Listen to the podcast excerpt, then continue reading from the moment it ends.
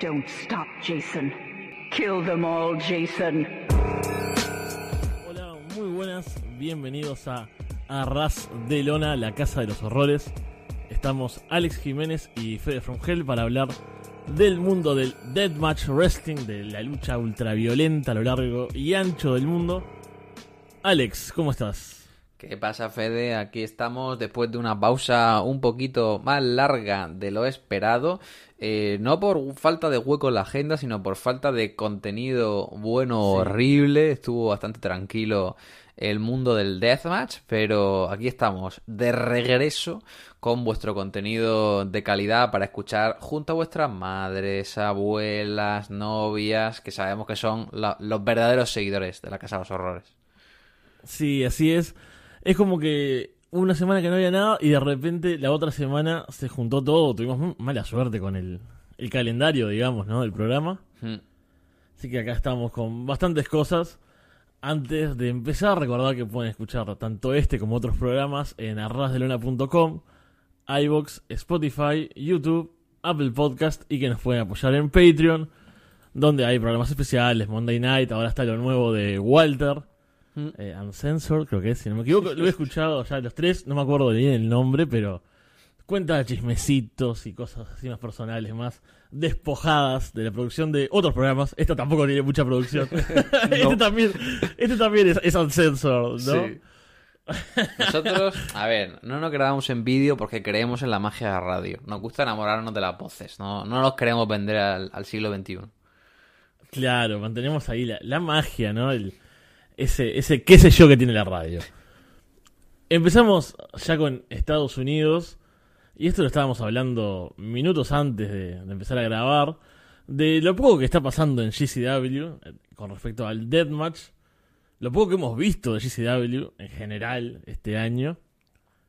Pero había un par de cosas, eh, cuando vimos que van a Atlantic City ahora el mes que viene, en los primeros días de marzo, dijimos, bueno, puede que haya Deathmatch, ¿no? Atlantic City, tenemos grandes recuerdos, pero vimos que hay pocas cosas. Creo que hay dos combates que sobresalen, que son Rina Yamashita defendiendo el título ultraviolento contra Casey Kirk y Drew Parker teniendo su último combate Deathmatch en América contra Wayne Murdoch. Capaz que después hablamos de Drew en particular, pero por ahora esto sería en 4 de marzo en Holy Smokes. ¿Qué, te parecen estos combates? Bueno, eh, un poco triste, ¿no? Viendo que GC ni siquiera en Atlantic City ya apuesta tanto por el Deathmatch. La verdad que la escena Deathmatch norteamericana pues no está pasando ahora mismo por su mejor momento. ¿Para qué vamos a engañarnos? Eh, ya veis que lo contamos aquí cada semana. Pero bueno, eh, Casey contra Rina Yamasita yo confío que esté bueno. Yo confío que Rina eh, le saque ese fuego interior a Casey, no tiene un gran combate. Y bueno, la verdad es que poco, poco más que comentar, ¿no? Drew contra Joey Murdoch puede estar bueno, parecía como medio un combate así de transición. En verdad, si te paras a pensarlo en Kayfabe, como que tiene buena pinta, ¿no? Campeón del TOS contra campeón del NGI, ambos del año pasado, entonces debería ser algo potente y, y la verdad que poquito, poquito más a comentar. Sí, no, no hay mucho lamentablemente de GCW, que era una empresa que tenía los momentos top del Deathmatch en Estados Unidos. Estos dos combates llaman bastante, espero que sea poco pero bueno el Deathmatch que nos pueda brindar GCW, a diferencia de lo que fue la gira de ICW No Holds Barred con la gente de Rise en el Reino Unido. Que hubo- unos cuatro shows básicamente en tres días Con el mismo talent. con el mismo talent Todo en el mismo lugar. hubo un tag Uh. que fue bastante pobre en realidad. Fue el tipo de combate que empieza, es un es un 3, ¿no? Eh, una triple amenaza, como se diría, ¿no? Combate tres esquinas. Dos se unen contra Iceman, creo que era, y Iceman termina llamando a Jack, su hijo, y Su hijo, sí. es un tag de, de cinco minutos. Eso fue todo. Pero como decía, ICW, muchos combates, muchos shows, poco talent, poco que destacar, la verdad. Eh, tuvimos el volumen 41, volumen 42, que en un momento iba a haber un PFX, ¿no? Un Pit Fighter, Sí. pero al final no. No sé si es que no pudieron traer la jaula, si es que el promotor de Rise no la encontró y al final reconvirtieron el show dentro de la jaula en otro show en las cadenas. Así que básicamente hubo dos shows, que, o sea, unos 14 combates con el- el- la misma gente en dos días. Después estuvo el de Rice, que tenía cuerdas el ring, ahí nuevamente, ¿no? Fue un- el, el que era ICW versus Rice, digamos, ¿no? Ese tipo de show. Muy poco que destacar. Imagínate que de lo más destacado de la primera noche es eh, Casey Kirk contra Session Moth Martina. Ahí podemos ver que el listón no está especialmente alto, eh, con todo el respeto a, a estas dos luchadoras. Eh, no sé, es que ya digo, yo creo que hacer tantos shows con solo singles con tan poca gente es contraproducente, ¿no? Porque, a ver, de seguro que el público está metido, ¿no? Porque el, el garito Sí. de concierto donde hacen los shows rise, pues está bueno y tal, pero no sé. O sea, yo todavía no he podido hincarle el diente, tampoco es que haya combate así como que me llame mucho la atención, más allá de ver un poco a Lou Nixon contra la gente americana y tal, pero es que se ve se ve medio medio saturado, ¿no? Bueno, es un clásico ya de, de Danny Damanto. Lou Nixon estuvo muy bien, fue de lo que destacó también, al igual que que este combate que te decía de, de las chicas. Lou Nixon tuvo, no sé, un combate con Akira, uno con Samuel Murdoch, si no me equivoco, ya hubo tantos que... uno con, eh, tuvo un título, eh, un combate titular con Brandon Kirk. Ahí va, ese, ese fue el, el- el último en el show, en el tercero. Pero eso, es son muchos combates, son muy cortos la mayoría. Imagínate que en el show de Rice, el tercero, el ICW vs. Rice, que fue el más flojo de todos, súper decepcionante, hay un- el combate más largo es Danny DeManto vs. Darwin, Uf, que dura como 16 minutos y tiene mucho salirse del ring y, y pero es que hablar. y- a- además como que no tiene gracia hacer un ICW contra Rice cuando ya todos los combates de los shows anteriores son interpromociones. Porque, no sé, qué sé yo, cuando GCW hizo la gira con TNT es como que TNT hizo un show en el que había algún luchador de GCW, GCW hizo un show en el que eran todo talent contra su talent, salvo algún combate, y GCW contra TNT era el crossover, pero si los tres shows son- Claro. son crossover, es como que al final están reventados. Además, no me lo confirmarás tú, pero de seguro que no había estipulaciones, que eran todos los combates con tubos y ya está, ¿no? Entonces, Exacto. que, está gracioso ver tubos, pero cuando solo ves tubos te puedes aburrir. Hubo solo uno que recuerde que tuvo estipulaciones, que fue un Taipei Terracota. Deathmatch con terracota, eso, con como estos pedazos de, de macetas, ¿no? De las Sí. plantas. De Clint Marguera con Eric Ryan, obvio que es ahora el rey terracota, se podría decir, de Terracota King. ha visto que eso es el shopping car king, era muy malo para su salud, entonces ya se pasó a, a las macetas. Pero eso, la verdad, muy poco que, que destacar de estos shows. Vuelve eh, Rice, no, vuelve ICW a juntarse con Rice en mayo 27-28, el fin de semana de Games of Death. Ya anunciaron a Casanova Valentine, a John Wayne Murdoch y a un árbitro, porque es importante anunciar. ¿No? Vos, como árbitro, te gustaría, me imagino, que, que te anuncien en una gira. Lo odio, odio, odio el protagonismo de los árbitros. Es terrible, ¿no? O sea, vas a hacer tu puto trabajo. Es, es como los árbitros que salen a luchar y tienen su propia entrada. Digo, vamos a ver, Horrible. haceros luchadores, tío. O sea, es horrible. Horrible. Aquí en España había un pavo que se llama... Bueno, ya lo puedo decir porque está medio retirado y esto no lo escucha. Bueno, medio retirado, hace años que no arbitra. Era el hermano de un luchador de, de acá que se llamaba Bad Boy y él se llamaba Little Ruil, le llamaban. Ruil era su apellido, Little porque era hermano pequeño. Y el pibe, cuando luchaba, por ejemplo, en RCW, iba como con sus tirantes distintivos, ponía su música de entrada, salía ahí flipado, como si fuera ahí Randy Savage o algo, con un chupa chups y digo, vete a tomar por culo, muchacho, ¿qué, qué está pasando aquí? Bueno, acá imagínate que hubo, están como los, los gráficos de anuncios, ¿no? De la gira, Games of Death, Weekend, Casanova Valentine, el que ayudó a que se hagan las giras, el gran talento John Wayne Murdoch y el referee Shiny Shoes. terrible, Porque terrible. tienen apodos y cosas también. Solo ¿no? falta que traigan, a- que anuncien a Mittens y ya, ya me, me bajo de la vida. Bueno, Mittens estuvo en el Reino Unido, obviamente le pegan en algún combate. Es, yo creo que ese tipo tiene que poner plata o algo. Sí, yo creo que sí. Yo creo que era como Struggles al principio. Es un fanboy que mete dinero y se, se aprovechan de él. Le hacen dos tonterías, pero es el que paga luego las facturas. Así que eso, bueno, es lo que se viene. También en el fin de semana de, de WrestleMania, que no van a estar en Los Ángeles, pero van a estar en New Jersey, si no me equivoco. Faces of Va Death. Faces of Death, los shows de ultraviolencia que van a ver. Va a estar Lufisto, que va a luchar contra Casey Kirk y contra Mickey Knuckles en los shows de esa semana. Interesante ver a Lufisto en- dentro de las cadenas de ICW. Y quiero, quiero ver tu opinión de, de esto que se viene en dos semanas. Va a haber un Ultra Violent Vortex. Estos shows que son divertidos, ¿no? Cartelera sin anunciar, Sí. sorpresa. Y volumen 43 en Chattanooga va a tener a Akira por el título contra Brandon Kirk. Pero también va a tener Doctor Redacted contra Insane Lane en 2023.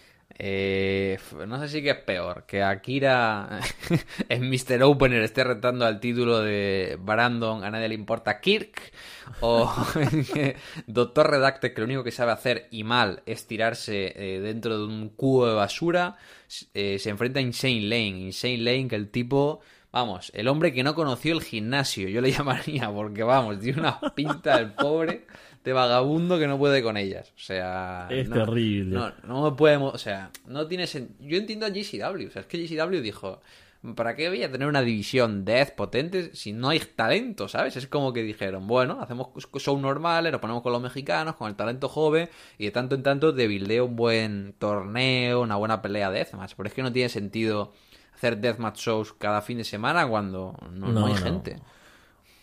O sea, gente Y- hay, gente, gente decente, quería decir. Gente decente, sí. Y no quiero detenerme mucho porque, bueno, estoy... Es que yo me comí todo lo feo, ¿no? De, de Estados Unidos, que hubo bastante. No, no es que quieran monopolizar esto, pero... No, no, y, y diremos aquí eh, que yo no obligo a Fede a que consuma ningún No, tipo De, de Sony estupefaciente, lo hace todo por mutuo propio. Por amor a la autodestrucción, un poco.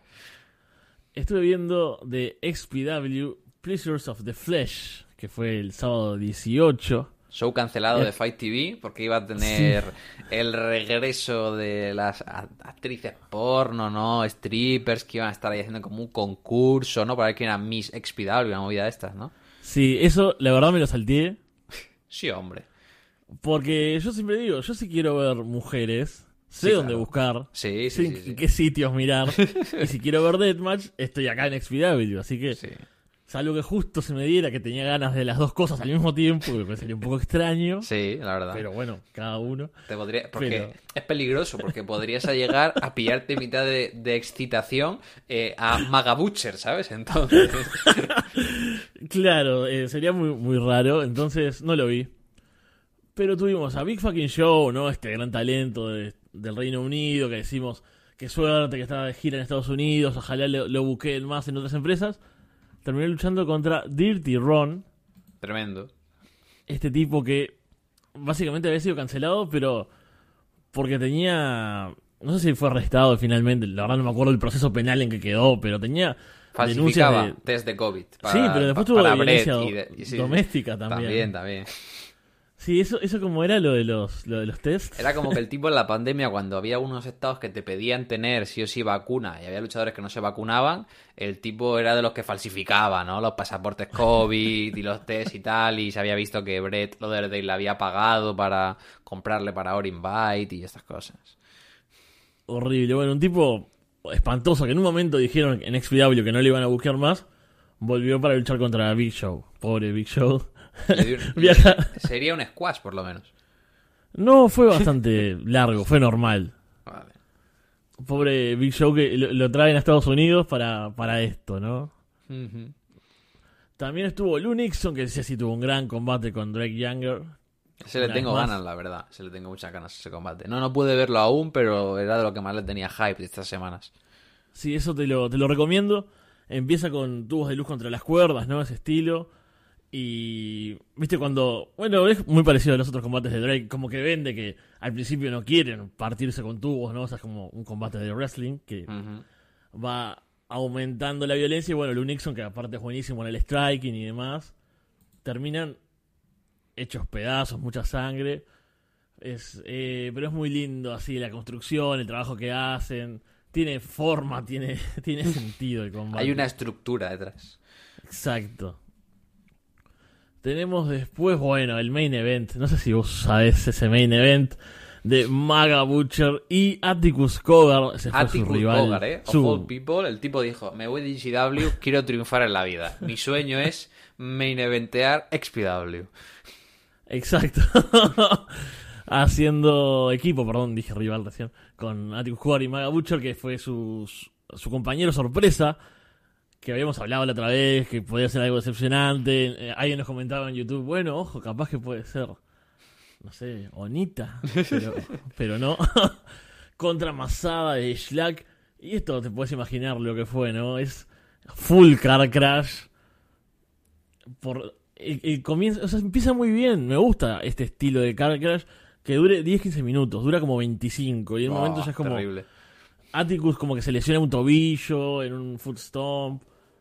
Y Necro Butcher se va arrastrando por la vida. La verdad que si esto duraba 15 era un combatazo porque Mm. salen, de, salen de la arena, tiran las vallas, cae gente del público al piso. Caos, horror. Pero, bueno, se alargaron de más. sí. Y lo bueno es que el Unixon vuelve para California. ¿Te acordás de ese evento que duró como 8 horas el año pasado? sí, sí, sí, claro. ¿Cómo voy a olvidarlo?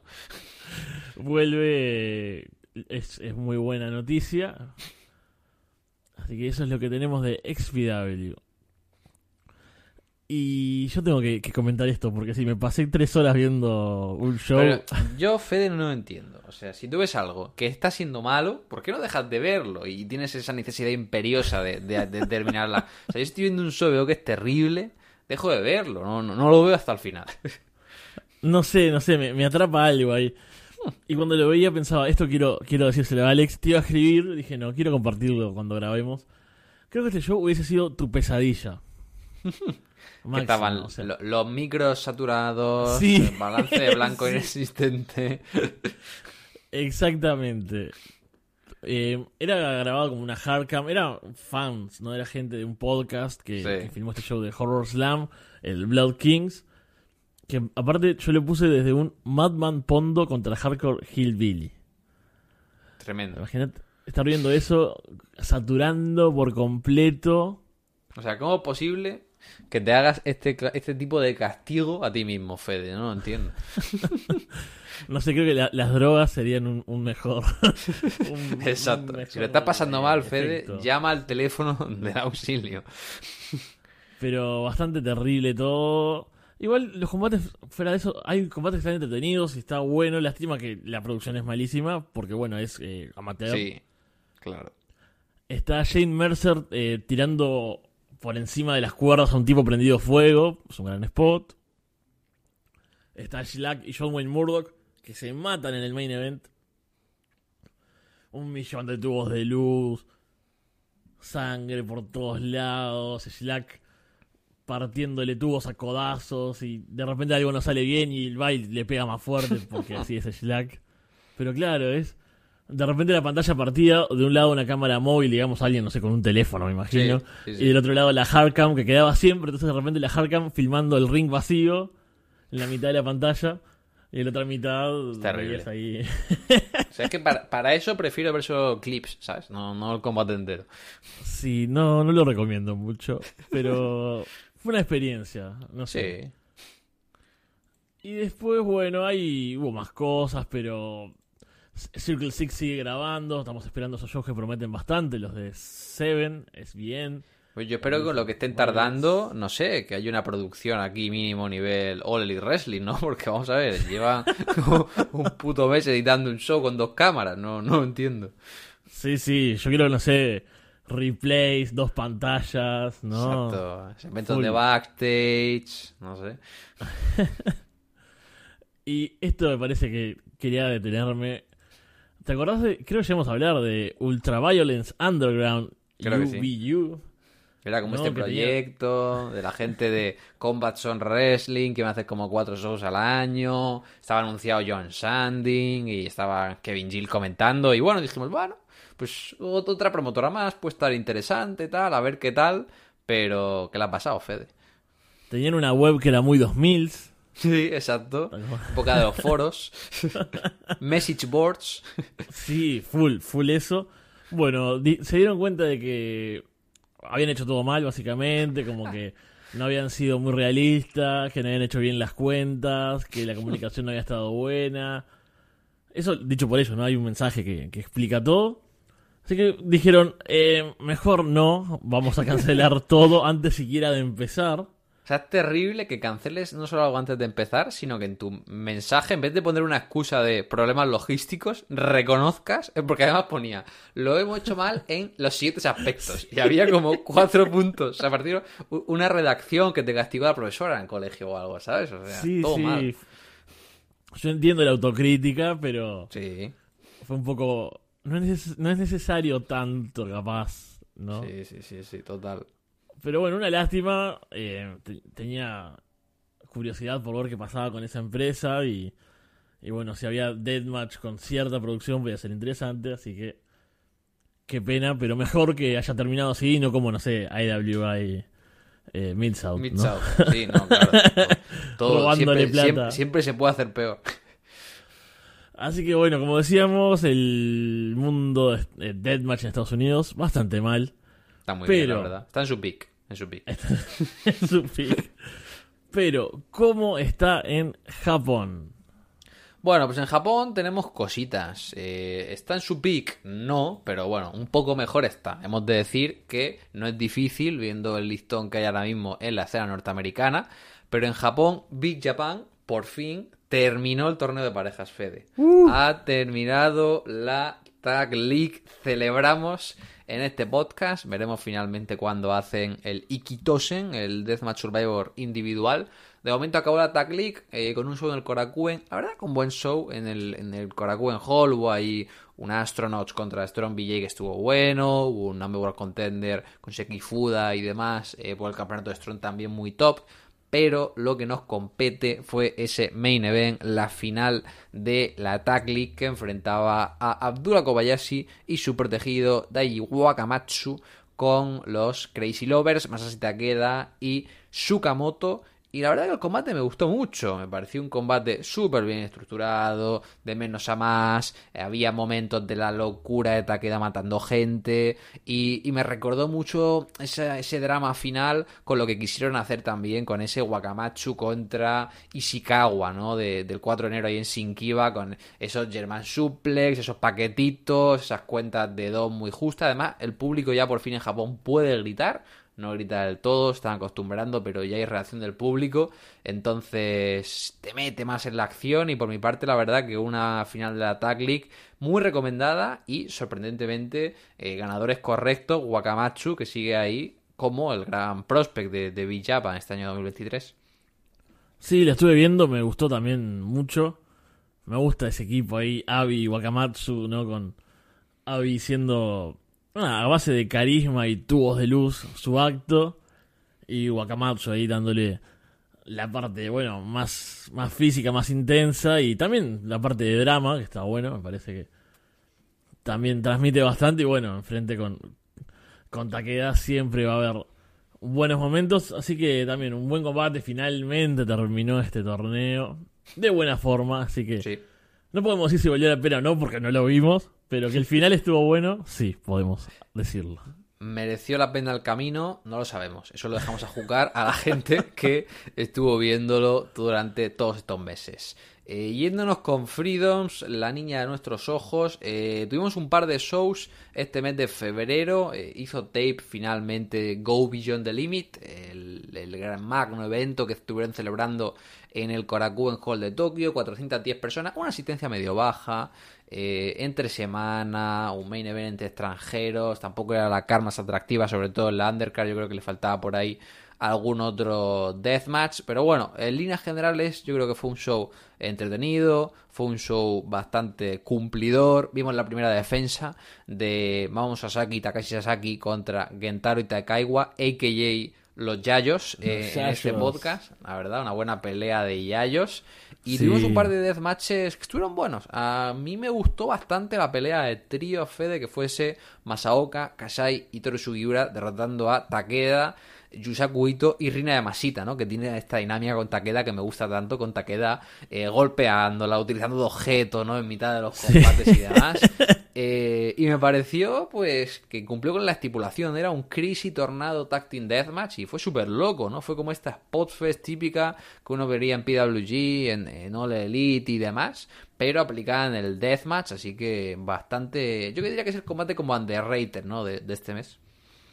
Sí, sí, me, me encanta. Bueno, esos combates que estamos un poco acostumbrados a ver en Freedoms y que siempre pensamos por qué no se hace en otro lado este estilo. Sí. Sobre todo lo que hoy hablamos más temprano de ICW, ¿no? Imagínate cómo cambiarían esas carteleras si en vez de tener 7 combates de 6 minutos, 8 minutos, tuviese 5 y tenés un par de 10, 13, 15 capaz con una mezcla de gente ahí ¿no? Como dando otros juegos que es lo que podemos ver acá, ¿no? Por ejemplo, esa dinámica que, decías vos recién, entre compañeros la puedes ver porque, bueno, justamente es un combate por equipos. Te da otros recursos. Sí, sí, total. Eh, yo creo que el problema también es que para estructurar un combate por equipo hace falta un poco más de, creatividad e ingenio, ¿no? Que no es simplemente pegarse en un mano a mano y también es más exigente con, con el talent. Y nada, el main event de este show fue esa sorpresiva victoria de Violento Jack ante Drew Parker, como ya comentamos, cuatro veces campeón King of Freedom, se acaba con el reinado de, Drew en una pelea No Canvas Glass Board Alpha Deathmatch, es decir, una pelea ah. en la que no había lona, estaba la madera al descubierto, había paneles de vidrio y otros cuantos objetos. 20 minutos 38 segundos y me gustó bastante. Eh, parecía que estaba como medio lastimado. Drew Parker a mitad del combate, eso que no sé si era del brazo, me pareció que no terminaba de moverlo bien y no tuvo pues como mucha ofensiva. Pero en el caso de que se fuera una lesión legítima, yo creo que lo vendieron bastante bien. Eh, ya digo, un mano a mano en el que Jack se vio súper poderoso. ¿no? ¿no? te sorprende al final que gane porque le mete una paliza terrible. O sea, salvo la mitiora de Drew, como que hacen el spot genial de quitar las maderas y poner los paneles de vidrio ahí. Violento Jack le, hace un package ahí como al abismo que es el agujero este que hay en mitad del ring. Eh, le gana al final con su llave de rendición. Entonces, yo creo que un main event eh, para, las, para las circunstancias bastante, bastante cumplido. Sí, a mí ya de por sí los... Eh los combates estos sin la lona, solo con la madera, ya me llama la atención a priori. Después, viendo el talento que era, ya sabíamos también que era muy interesante. Y la dinámica fue, como decía, fue sorprendente porque se me esperaba más competitivo tal vez. Y no a este Jack así full dominante y matando a Drew.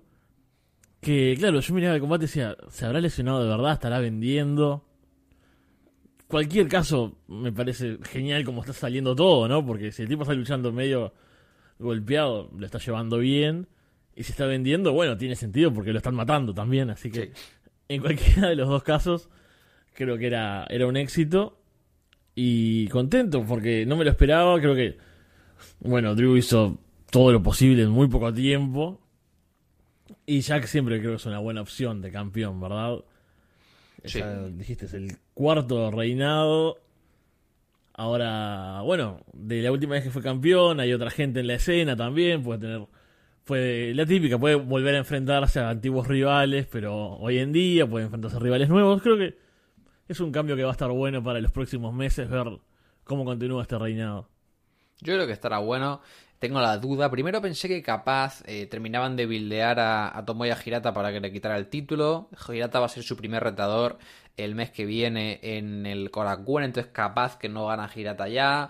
Toru Sugiura parece que está volviendo los singles ahora. Eh, tenemos también, bueno, siempre está la posibilidad de Reina Masita como wildcard para retarle aunque sabemos que es bastante complicado que una mujer pues gane un campeonato masculino en Japón. Tenemos el regreso de Ueki también que parece que asoma. Entonces está medio interesante toda la dinámica con ERE, pero eso fue este Go Beyond the Limit, un show bastante cumplidor que dio paso a Freedom's No Pain No Gain 2023 el 15 de febrero en Shinkiba First Ring en Tokio. Y bueno, eh, como siempre, sobre transición, empezando ya a buildear el nuevo show en el Korakuen Hall a pues 6-7 semanas vista.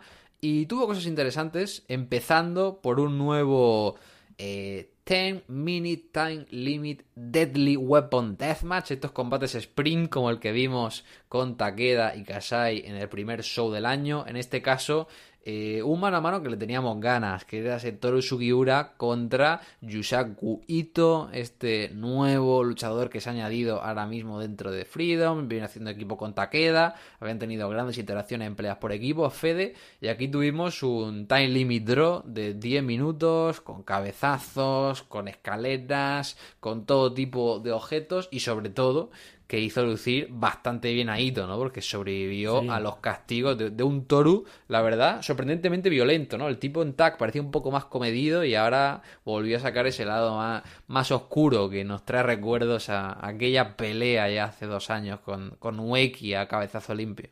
Uf, ya dos años esa pelea. qué, qué grandes momentos, ¿no? De, de Toru ultraviolento, con cara de loco la cara llena de sangre, así, la, la Crimson Mask, ¿no? Y, mm. esa sonrisa, no sé, diabólica. Me gusta que tener como un poco de, reminiscencias de esa época de vuelta. me gustó, Ito, me gusta que tenga una oportunidad así con, con Toro, como decimos, un tipo con un gran reinado, con un gran recorrido, bueno, en single, en tags. Tener un empate por límite de tiempo me parece que es un gran mérito. Aparte estuvo muy bien el combate, o sea, más allá del resultado, digamos. En sí, el combate estuvo bueno. Estuvo perfectamente a la altura, o sea, no fue como... O sea, ah, este tipo con tanto recorrido y tanto logro contra este que es nuevo, capaz que se nota una diferencia, creo que estuvo perfecto. Y bueno, tenemos ganas, me parece, ¿no? De ver un combate sin límite de tiempo, más intenso, más... Eh, que pueda tener un ganador decisivo.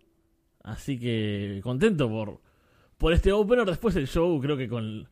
No vi mucho ahí del, del undercard, pero bueno, es la típica undercard de transición, aparte de un show de Freedoms. Sí, la verdad que bastante transitivo todo. Eh, tenemos en la división junior sobre todo a Gaia Hawks, que es este luchador que si no me equivoco es de Corea del Sur, que ya estuvo, no sé si taiwanés o de Corea del Sur, ahora dudo. Pero bueno, es un tipo que ya empezó viniendo, creo que fue en el show de Navidad, se ha metido aquí en la división junior, está con Axe, está con Jun Masaoka y parecen como la gran amenaza a Kamui dentro de la división Junior Heavyweight, así que bueno, entretenido.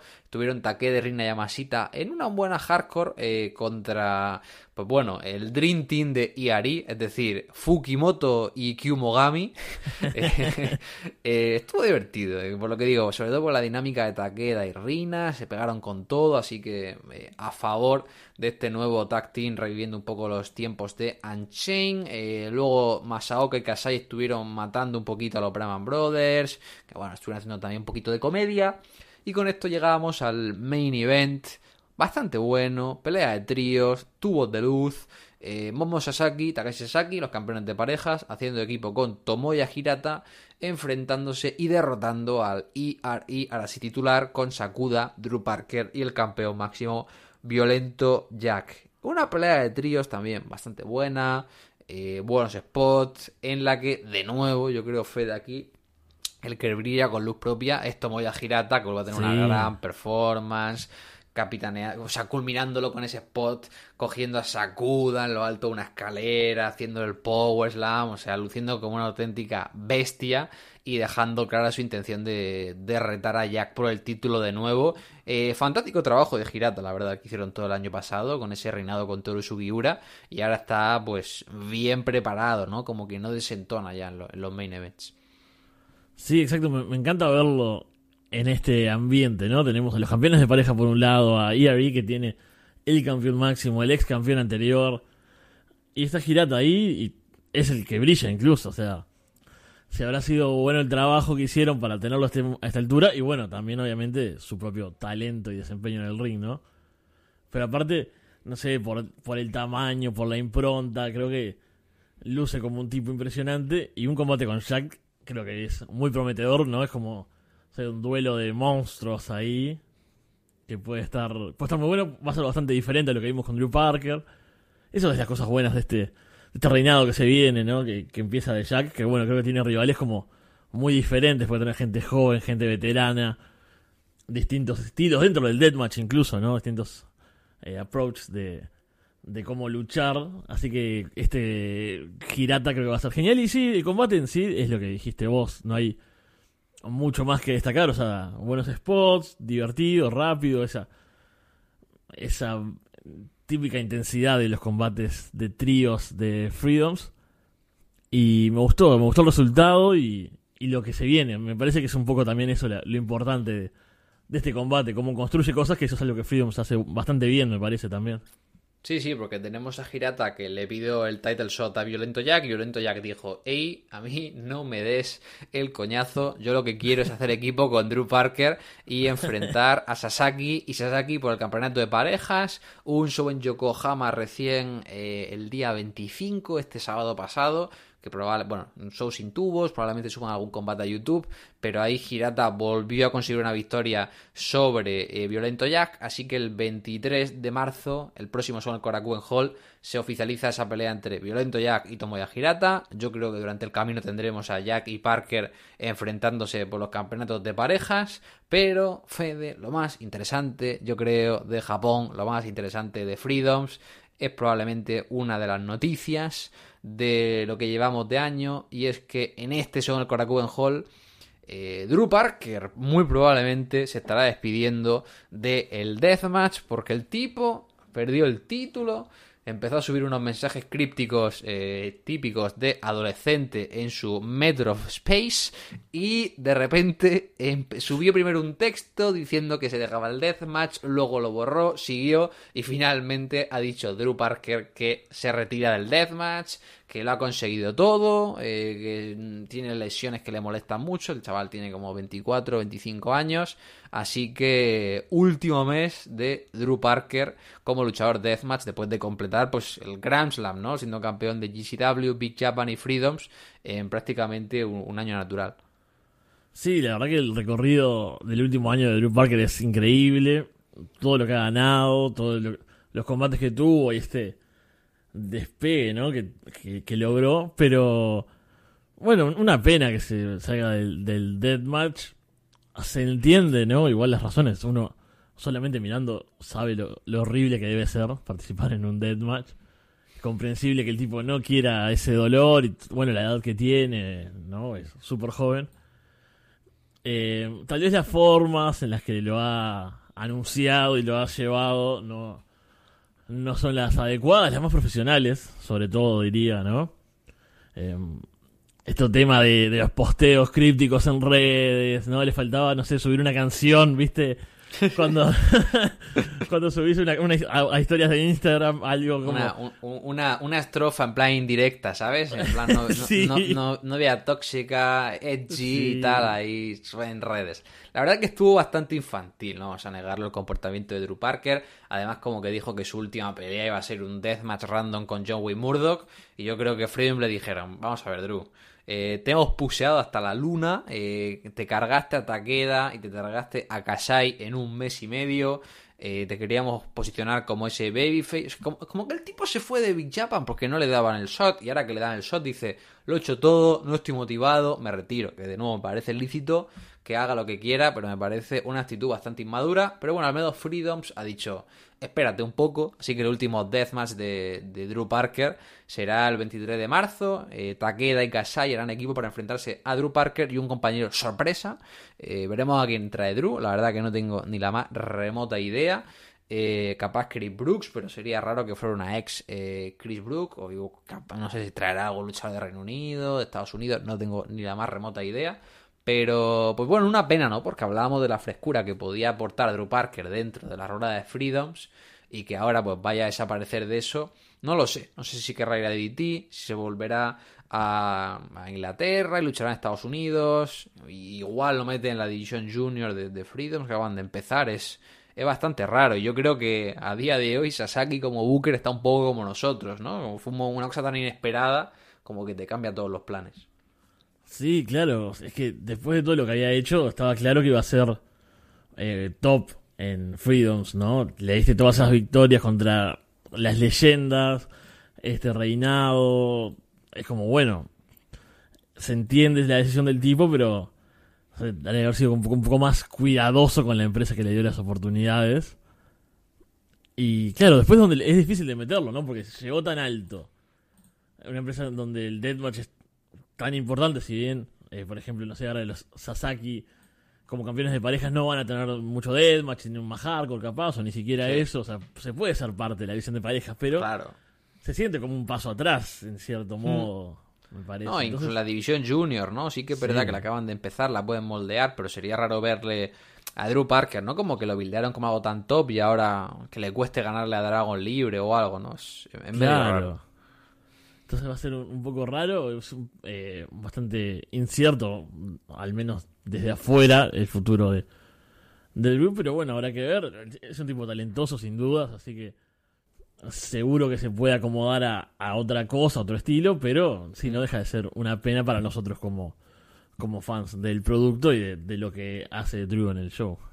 Bueno, acabaré con mi triple eh, de pronóstico de compañero de Drew Parker, porque pensándolo ahora bien mientras hablamos, si es su último combate de Deathmatch, eh, en por lo menos una larga temporada, porque sabemos que los retiros en el wrestling pues eh, pueden ser bastante efímeros, pero yo creo que capaz Drew Parker querrá que le acompañe su maestro en Japón. Su maestro en Japón no es otro que Abdullah Kobayashi, así que Uf. podría estar bueno, ¿no? Ver a Abby en, en Freedoms haciendo equipo con Drew contra pues Takeda y, Kasai, ¿no? Sería como una retirada rodeado pues por un lado de los mejores y por otro lado del tipo que te cogió bajo su brazo y, y te enseñó todo lo que sabes allá en Big Japan. Wow, sería, sería genial, no lo había pensado. Así que ojalá que sea una, una gran lucha y bueno, un cierre, al menos de este momento, de, en el Death, por todo lo alto para Drew Parker. Vamos, si te parece, al resto del mundo, que tenemos un par de cosas esta vez. Hay algo más de material que de costumbre. Vamos a tratar de no expandirnos demasiado, no extendernos demasiado, perdón. Es que pasaron cosas por todos lados. A ver, vamos con lo cortito. Por ejemplo, en Zona 23, México, ¿verdad? Estamos Vale. esperando hace tiempo las novedades, ver un nuevo show con puto el que se quite y, y mi abuelita pega más fuerte que tú y, y cosas así que son maravillosas realmente. O sea, no, mi, mi, mi intento de, de, de acento mexicano no fue más que, que una forma de representar lo que pasa ahí, que es maravilloso. O sea, es el público de, de Zona 23 es, es- le da un, un extra. Anunciaron que iban a salir una nueva web, que iban a pasar a tener el show ahí, etcétera, etcétera. Salió la web, el show vale 10 dólares, eh, Sueños Extremos. Tengo unos combates interesantes, pero bueno, aún no lo hemos visto porque hay demasiadas cosas que pagar, básicamente. Sí, sí, sí. O sea, yo para mí, sí. venderlo solo por tu cuenta en un mundo en el que está todo bajo demanda, yo creo que es pegarte un tiro en el pie, ¿no? Porque la oferta es tan grande que. ¿Quién se va a gastar 10 dólares, no? En un show de, de Zona 20. O sea, alguien es tan fan de Zona 23 que solo va a gastar 10 dólares al mes en, en ver a, a Aeroboy luchando con. Eh, no sé, son buenos combates, pero es que hay demasiada demanda. Sí, que sea un show solo, yo sé que hay muchas empresas que venden sus pay-per-views de forma individual, ¿no? Pero bueno, existiendo Fight Plus, eh, High Spots, IWTV, y ya pagando algunos servicios de esos, sobre todo personalmente, ¿no? Nosotros. Más lo de Japón, que también ya es difícil, con Big Japan. Entonces es como, bueno, no se puede pagar otro cosa solo por un show. Es, así que de momento, lamentablemente, no lo hemos visto. Tal vez más adelante, si se juntan y hay dos shows y hay alguna especie de forma de ver ambos, estaría bueno. Porque Zona 23 siempre es interesante. Y aparte, le pusieron, esto no, no nos interesa a nosotros, en este caso creo. Tiene show, eh, comentarios en inglés ahora. Ah, qué curioso. Que va a ser raro porque, bueno, no tuvo comentarios Zona 23, pero bueno, veremos qué sucede con eso. A mí me gusta sin comentarios, pero bueno, me puedo, puedo entender que los eh, americanos que no se enteran de nada, pues quieren un poquito de, de contexto, la verdad. Y después tenemos. Van a haber novedades en el Reino Unido. Bueno, el lunes estrena en IWTV eh, The Violence Party, que fue el último show de esta eterna gira con ICW. Que no hay, obviamente sabemos que no va a haber nada muy nuevo, pero ojo, porque hay dos cosas que llaman la atención. Porque está Iceman, este veterano, este Sí. histórico luchador deathmatch, luchando contra su hijo Jack, que parece que es un- el combate del fin de semana. Que no es mucho que decir, lo sé. Pero es el combate del fin de semana. Me llama la atención por eso. Y nosotros que nos quejamos de que no hay combates por equipos, Sí. hay un Brandon Kirk, Eric Ryan y Sean Wayne Murdoch contra los Deathmatch Outlaws. Bueno, Tres contra tres. No tiene, no tiene mala pinta eso, ¿no? Ojo, así que tal vez este show sea el que termine de pintar un poco el panorama y cambie la cara y cambie, no sé, este mal gusto que me dejó a mí personalmente la gira de ICW. Se viene también el DOA en TNT. Sí, el torneo. torneo. ¿Tenemos los brackets ya o no los tenemos? Sí. Bueno, los brackets, lo- la primera ronda, quiero decir. Tenemos, a ver, yo te voy diciendo y vos me decís qué te parece, Dale. porque hay de todo, ¿no? Ok, Ali Catch versus Session Moth Martina. vale. Tiene que haber un combate que no ver en todas las rondas, así que me parece bien. Tomby versus Big Fucking Show. Bueno, bien, bien. B.A. Rose contra Cole Radrick. Puede estar bueno, la verdad. B.A. Rose me gustó en ICW en esta gira. Sí, sí, me llamó más la atención mí- que, que antes. Es un tipo que me gusta. Sobre todo le gusta recibir, la verdad. Además, más, que atacar, es un tipo que vende bastante bien, pero no, no es malo, la verdad. Voy a hacer un paréntesis. ¿Sabes- ¿Sabes lo que hizo el loco en uno de estos shows? Se envolvió a sí mismo en alambre de púa y se tiró en Cannonball desde el filo del ring hacia afuera. No, terrible. Aparte es un tipo muy grande, o sea, es una imagen Sí, sí, sí, y con ese pelo todo loco, así como salvaje, gigante. Aspen Fade contra Michael Caden, es Bueno, el combate que me faltaba. Y bueno, son varias estipulaciones, las típicas. Después hay las semis van a ser eh, Fans Bring the Weapons. Ok. Y la final un House of Horrors, que siempre es una buena estipulación. Bueno, no tiene mala cara, la verdad. Puede estar TNT y sobre todo tiene mejor producción y demás. Veremos dónde lo emiten eventualmente y si podemos ahí estar echándole un vistazo. Y finalmente vamos a, a los amigos de Australia, a la gente de DMDU, Deathmatch Down Under, que hubo un show que no sé si voy a tratar de decirlo el nombre. Un show. Un show que tuvo dos combates de Deathmatch. Uno fue de Callum Butcher que hizo un, un reto abierto. Estuvo bien, nada realmente destacable contra Charlie Rose. Lo que estuvo bueno es que eh, en las cuerdas habían puesto como unas cosas con, con pinchitos, como con unas púas, ¿no? Como unos. Ahí, como unas gomas con las púas hacia afuera, así que se tiraban contra eso y era bastante Vale. lindo. y un combate con alambre de Joel Bateman, este gran luchador que destacamos año pasado, contra Jordan Samson, que me gusta bastante este tipo. Sí. Buen striker, bastante loco, le gusta recibir. Un lindo deathmatch que termina con un salto de Joel desde un eh, balcón. Balcón, a, sí. a lo Matthew Justice. Sí. Muy bueno, se lo recomiendo. Después eh, Jordan reta a Vixen, que es la campeona Deathmatch, que van a tener un Kaiju Deathmatch, o sea, lo que sea Ah, eso. Puede estar divertido. Pero nos gustan los Kaiju, nos gusta la gente grande Sí. pegándose, así que va a estar bueno. Y para cerrar con Australia, con DMDU, hoy hablamos de un retiro, ahora hablamos de otro, porque Callum Butcher, que lo mencionamos recién, que incluso iba a retar a Charlie Evans en el aniversario y estaba como una Bueno, rivalidad tenía, tenía una gira en programada Estados, Unidos. Sí, Sí, sí. tenía combates anunciados, ahora no me acuerdo cuáles, pero tenía ya cosas anunciadas en el WrestleMania Weekend, ¿no? En el WrestleMania Weekend. En el Faces of Horror. Bueno, en el Faces of, Horror- Faces of Death. Of Death. Of Death. Hay- algo de, de- de algo eran las caras. Pero, De algo era. pero bueno, se retira Callum Butcher. Anunció de, de un momento a otro su retiro. Sí, mira, se iba a enfrentar en No Hold Bar 43 a Jeff Cannonball. Ah, bueno, Bueno. iba a estar en el debut de empresa del año, por, por, si hacían falta más empresas en New Jersey, en No Man's Land Wrestling.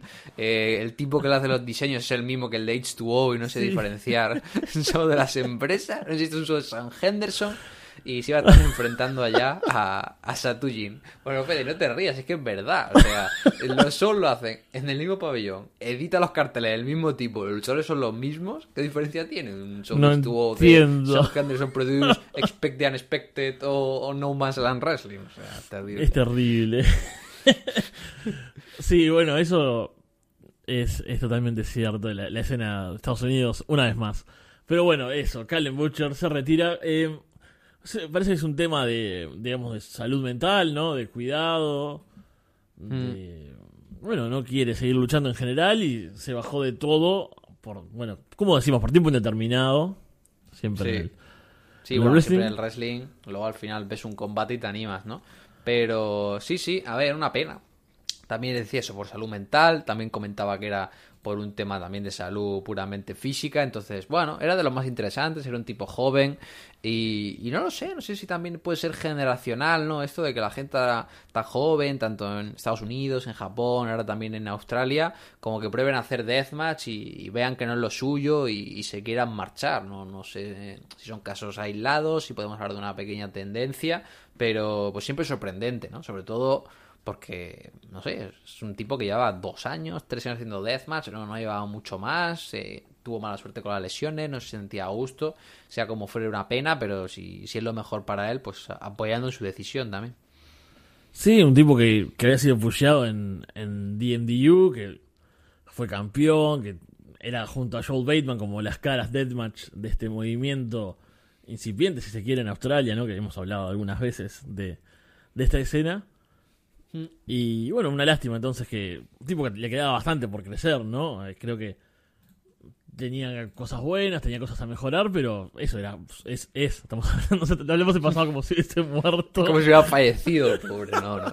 No, no, por suerte eh, solamente se retiró. Esperemos que todo sea para mejor y que, bueno, si en algún momento lo siente nuevamente y está en condiciones, pueda volver a, a luchar, ya sea en el wrestling en general, digamos, o, Sí, o en, o en el deathmatch, que es lo que más nos gusta. Así que creo que con esto terminamos de cubrir todos los temas. Se nos juntaron un montón de cosas, por suerte, a diferencia de la semana pasada. Y tenemos, bueno, dentro de un par de semanas esperemos que haya la cantidad justa de cosas, ¿no? Exacto. Ni, o sea, lo suficiente para hacer programa, pero también lo suficiente para que el programa no se alargue de más. Así que acá estaremos comentando todo lo que vaya pasando por la escena Deathmatch internacional y yo solo espero que, que ni nazcan más empresas en New Jersey ni se retire más gente por debajo de los 25 años en estos próximos 15 días. Me parece un gran pedido, un gran deseo al que me, me sumo sin dudas. Así que bueno, Alex, eh, muchas gracias y muchas gracias por escucharnos. Nos vemos pronto. Chau.